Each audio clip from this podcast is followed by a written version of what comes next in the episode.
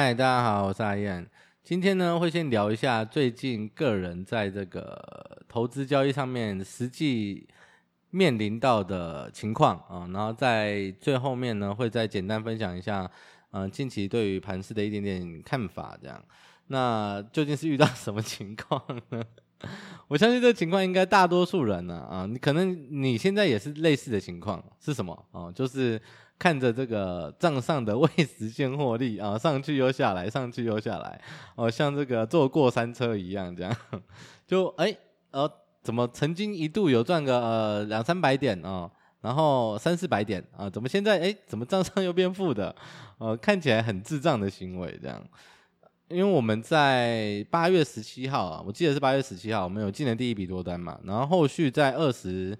二十几啊，二十二还二十三吧，第一笔是进在四一八，哦，我没记错的话是四一八还是四一零，我忘记了，反正就是四百出头，哦，第一笔多单，然后第二笔多单进在五百多，呃，好像是五五零，我印象中是五五零，那反正最后的均价是四百九左右了，所以前一阵子不是。涨到一六八多吗？所以四五六七啊，三百多点嘛，嗯，账上差不多三百多点，然后现在变成负的，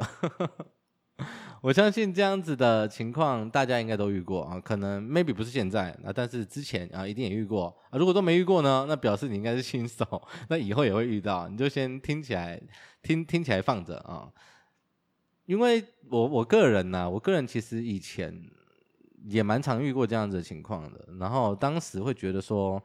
干我在冲三小，我明明就是曾经一度啊赚了呃可能几百点，那、怎么我会放到最后变赔的，然后甚至亏钱呢？听起来觉得很好笑，会觉得说啊自己是不是到底那个可能出场拿捏的不好吗？还是中间加码的点不对呢？还是呃从哪里开始判断就出了问题呢？就开始会。会去回想这些这些细节，然后去从头去看，说哦，我当时如果哪里先出场可能会比较好，然后等到之后低呃，它再跌的时候，我再低接回来这样。我以前的想法会是这样子，可是后来随着这个经验的累积啊，我发现这样子不是一个很好的方式哦，因为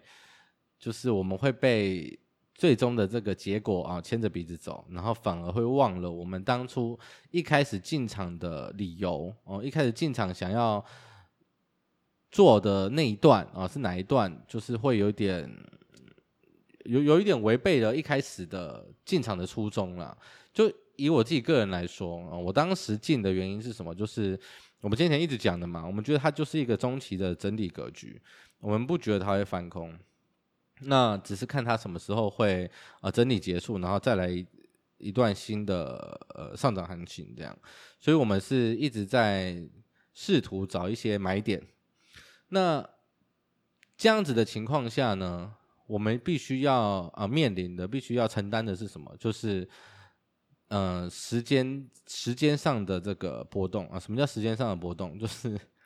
它就是在整理，然后持续时间不知道多久。那这段时间呢，你的损益就是会上上下下。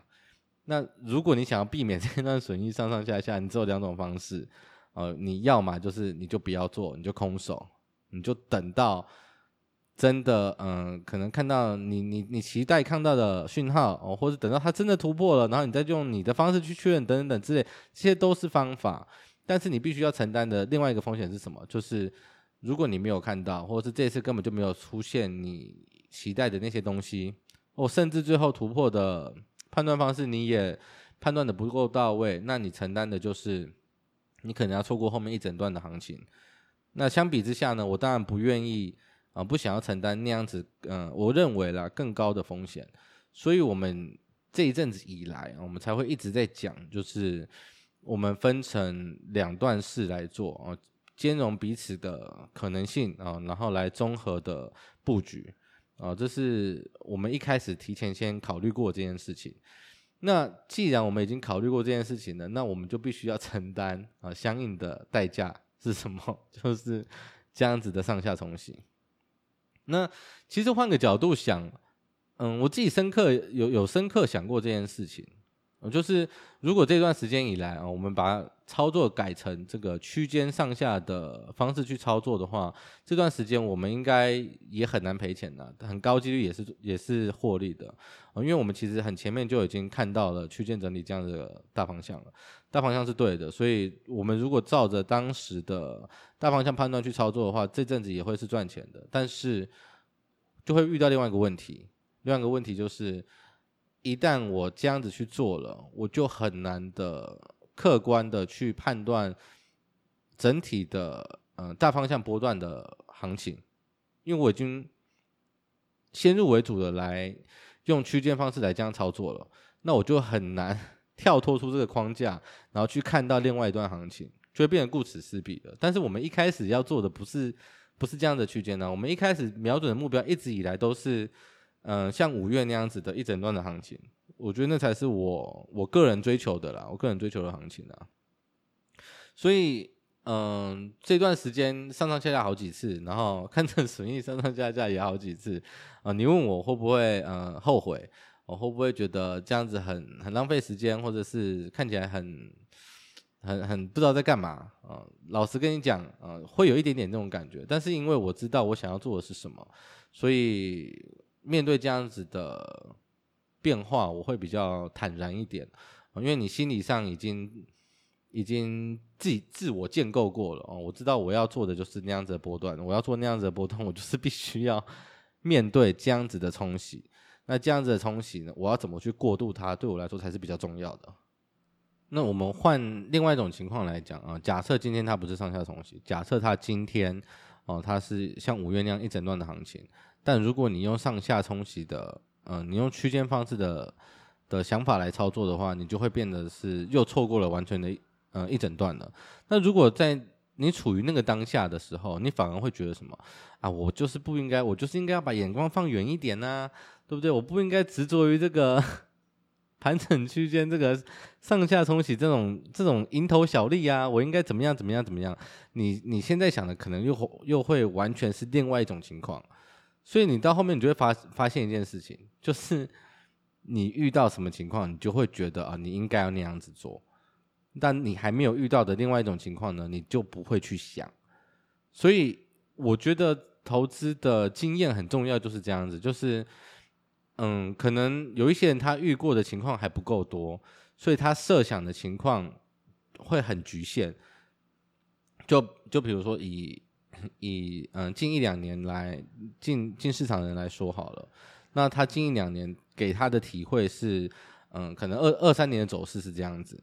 那他就会觉得说，哦，那他的调整方向应该要朝二三年的走势那样子的方向去去调整。哦，但是其实还有二二年、二一年，甚至二零年、一八年、一五年都有，那就会变成是。他又遇到了，比如说二零年好，假设二零年再来一次，那他又会开始想啊，那我应该要把它调整成类似啊，像二零年那样子，我可以安然度过的样子。所以你你最后就变成是你一直在调整，你一直随着盘势的变化，然后一直在改变自己。那这样其实就是我我觉得会蛮蛮浪费时间的。就如果你能提前先看到这件事情的话，你就会知道这样改来改去其实没有什么意义。你不如就是。你一开始下定决心，你要抓什么样的行情？你要做，你要做什么样的股票？比如说成长股哦、价值股、哦转机股等等等之类的。你一开始就要知道你想要做的是哪一种，而不是说哦，我看到呃成长股好像嗯、翻倍翻得很厉害，飙得很厉害，然后等等等之类的，然后这样子 换来换去，你这样就会变成就是你你什么都赚不到，会变得很可惜啊。对，所以假设啦，假设你现在正在经历这样子的情况的话。呃，我我觉得我讲的这个例子你可以参考一下，就是你可以检视一下你是不是正处于这种，就是呃看到什么盘势，然后就用什么盘势来检讨自己应该做什么样的调整。如果是这样子的话，嗯，你可以好好的审视一下自己啊，呃，到底什么样的嗯行情啊，呃，什么样的操作方式其实会比较适合你，那比较适合啊，呃，也比较值得你。你这个人啊，去做那样子的呃追寻跟调整啊，我觉得这个反而是比较重要的，而不是说呃近一周、近一个月啊、近半年有没有赚钱啊？我觉得这反而比较次要一点了，因为毕竟我们刚刚讲这个，可能有一些人不会意识到自己在做这件事情哦，他可能要绕了一大圈之后才发现说，哦，原来我在做这样子的事情啊。对，当然自己发现当然很好啦，但是如果有人提前跟你分享这件事情，你也能意识到的话，我觉得这样子的调整会拉快整个人在投资啊，在交易上面的这个成长的进程，这样。我觉得其实也也还不错，也还不错，对。然后最后我们来讲一下近期这个盘势的一点点看法。嗯，先呃，我们我们直接讲结论好了。我觉得近期的盘可能会比想象中还要再弱一点啊。为什么？因为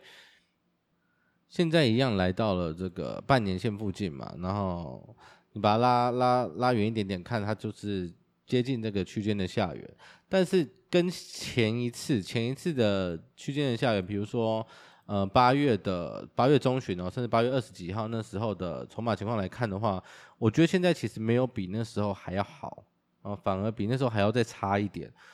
加上这个卖权 put 的口数呢，最近的增加蛮明显的，所以我觉得啦，我觉得整体来说会比很可能会比想象中还要弱。对，那这也是。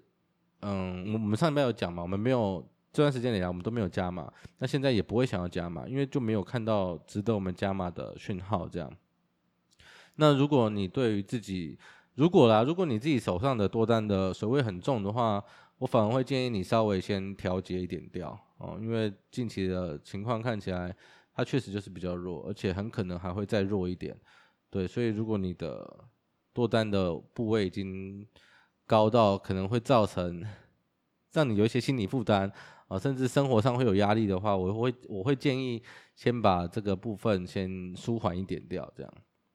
毕竟这样现在你现在做调整的话，也好过你之后一个不小心砍在砍在阿呆股好多了，是吧？好了，今天就差不多先这样子，那我们下周再见了，拜拜。